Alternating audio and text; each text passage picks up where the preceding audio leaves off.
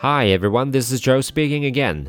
Nice to meet you. For a long time, I haven't run my radio because it's for the bad health and also sometimes uh, I don't have much time left. Since I have been in America for like two weeks, I'm gonna do something about the American. So this time, I would like to pick up an American Revolution, uh, an article from online.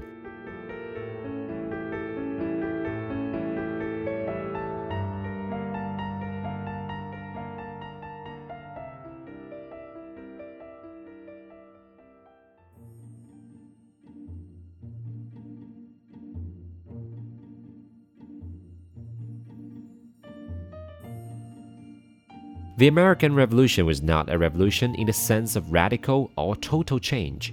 It was not a sudden and violent overturning of the political and social framework, such as later occurred in France and Russia, were both already independent nations. Significant changes were ushered in, but they were not breathtaking. What happened was accelerated evolution rather than outright revolution. During the conflict itself, people went on working and praying marrying, and playing. Most of them were not seriously disturbed by the actual fighting, and many of the more isolated communities scarcely knew that a war was on. America's War of Independence heralded the birth of three modern nations. One was Canada, which received its first large influx of English speaking population from the thousands of loyalists who fled there from the United States. Another was Australia, which became a penal colony now that America was no longer available for prisoners and debtors. The third newcomer, the United States, based itself squarely on Republican principles. Yet, even the political overturn was not so like revolutionary as one might suppose. In some states, notably Connecticut and Rhode Island, the war largely ratified a colonial self rule already existing.